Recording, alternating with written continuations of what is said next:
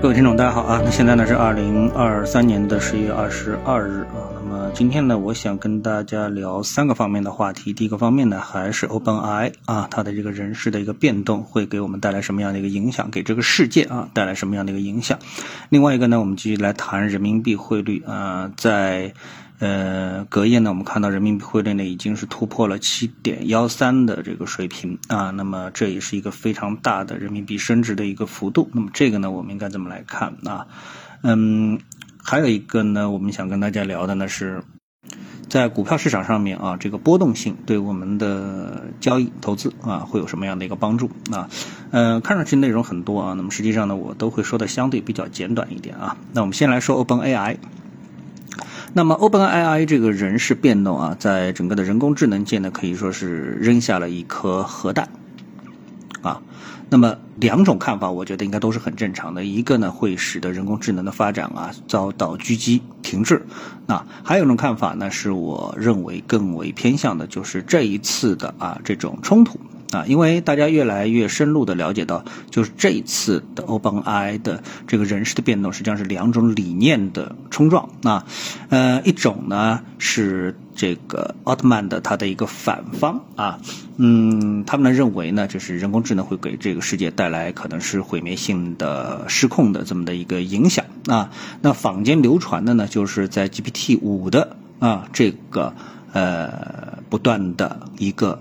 呃，训练的过程当中啊，我们到人工智能的一个训练过程当中呢，已经发现了有自主意识的产生啊。那这个呢是跟科幻小说啊直接对接了。所以呢，有人如果发现了这一点，表示出深深的忧虑，这是非常正常的啊。因为大家都知道，人无论你多聪明还是多笨，那么再聪明的人，他的智商也就是控制在两百以内啊，这已经是顶尖聪明了，对吧？作为天才中的天才的这个聪明啊，但是他的智商一般也不会超过两百。但是呢，如果说人工智能 OpenAI 的这个 ChatGPT 啊，在经过了训练之后，呃，那是全人类智慧的一个叠加。那么它的一个智商，呃，跟我们现在看到的所有的科学领域的啊这个进步也一样啊。比如说计算机的计算能力，那显然是超过人类的计算能力的，对吧？啊，那么如果说把这些变成了自主意识的话，变成人类意识的一种，就是一种意识的。啊，这个产生。啊，那么它的一个智商可以说是能够轻易的突破人类智商的上限的，因为它首先它不是人啊。那么这个呢，在科幻小说当中，特别是终结岛当中啊，其实已经是给大家留下了非常非常深刻的印象啊。人类因此而被这个呃毁灭啊。当然了，呃，善意的说，人类还是有办法来救自己啊。经过了这个艰苦作劫的努力，那实际上悲观的来说呢，人类根本就不是他的对手啊。那么在这之前的这个节目当中啊，我。曾经跟大家解读过几部影视作品啊，那这个影视作品呢，包括就是这个《异形》啊，到了后期啊，那么有一个呢就是《异形》的这个契约，然后呢在之前呢是《普罗米修斯》啊这两部。那么这两部当中呢，在《普罗米修斯》的时候呢，他还在想着人类的一个起源，也就是找这个上帝啊，这个上帝造人啊，这上帝在哪里？结果呢，到了。后面一部契约的时候呢，直接呢就跳跃到了人工智能，既消灭了人类，又消灭了异形，就是统治了异形啊，这个这个这个这样的一个场景，也就是说啊，人工智能击败了异形和击败了人类啊，所以这个呢思考度呢这个方向呢，呃，正好呢和现在的我们说 OpenAI ChatGPT 的这个方向啊，又是不谋而合，所以这个呢引发人类的这个。呃，担忧，我觉得应该说是非常正常的事情啊，非常正常的事情。那么，经过这一事件之后呢，实际上我们发现呢，人类啊，从这个呃怎么说，就是说从歌姬的作死的一个节奏当中啊，其实人类更想的是求变而不是求稳啊。比如说，我们在这次疫情当中，我们有一个叫 Moderna 的这个公司，对吧？它发明的这个可编码基因疫苗啊。暂且这么说吧，我们因为不是太专业啊，我记得大约就是这个名词，对吧？那么它呢，直接在这个基因的层面上来去动手啊。那么它到底会不会影响人类的基因？多少年之后才会显露出来啊？那我们现在呢，各种的疫苗都打过了，那么实际上我们都不知道未来到底会啊这个出现什么情况。但是啊，人类不会就此而止步啊，一定会发现一个科学就会把它用到极致啊。那么像类似的，我们想这最具有这个嗯。嗯，呃，这个代表性意义呢，就是原子弹，啊？那么在发明原子弹的时候，我们说，哎，它啊，直接终结了第二次世界大战，但是同时呢，又让未来的世界啊，一直笼罩在核。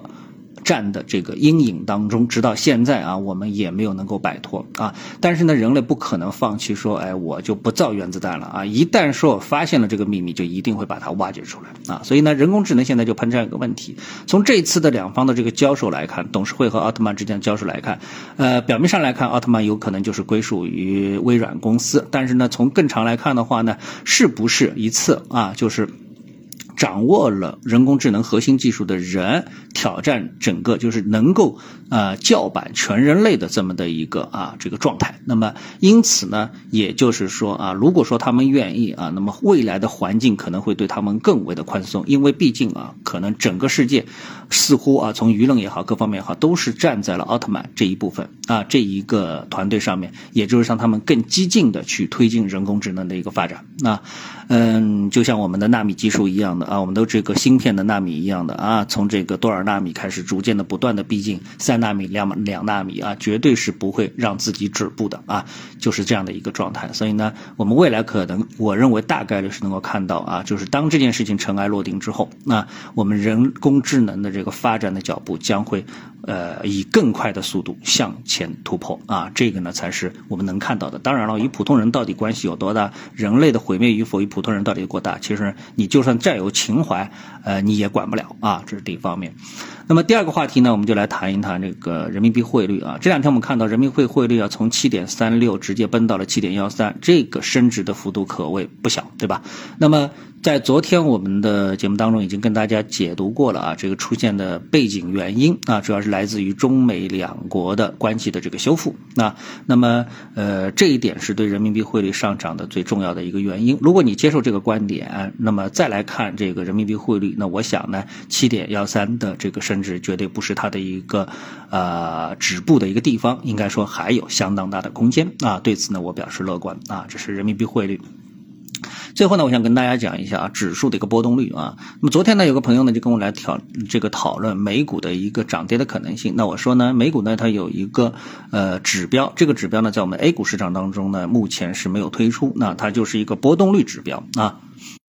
什么是波动率呢？我们就理解一下它的这个大概的一个概念啊，就是如果说一只股票啊，它在这个一段时间内股价一会儿从十块涨到二十块，一会儿从二十块跌到十块啊，另外一只股票呢，它的股价呢就是十块涨到十块五毛，跌到十九块五毛，又涨到十块五毛，那你说两只股票是哪一个波动率大呢？那么当然是前者啊，就是十块到二十块，二十块又回到十块，对吧？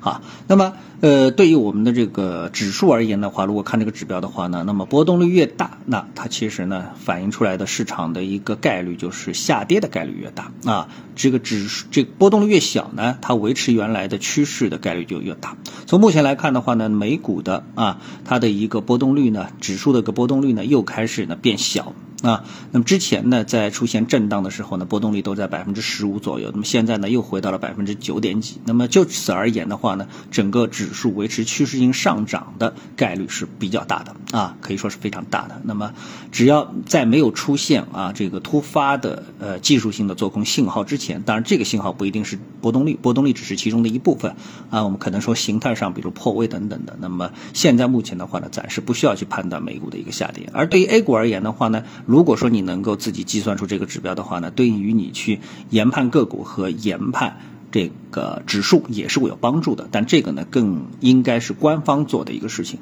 但这个理论啊，这个呃，我觉得投资者呢可以逐渐的开始掌握起来。那么等这个指标出现之后呢，你就能够遥遥领先一步啊。好，谢谢各位收听，我们下次的节目时间再见。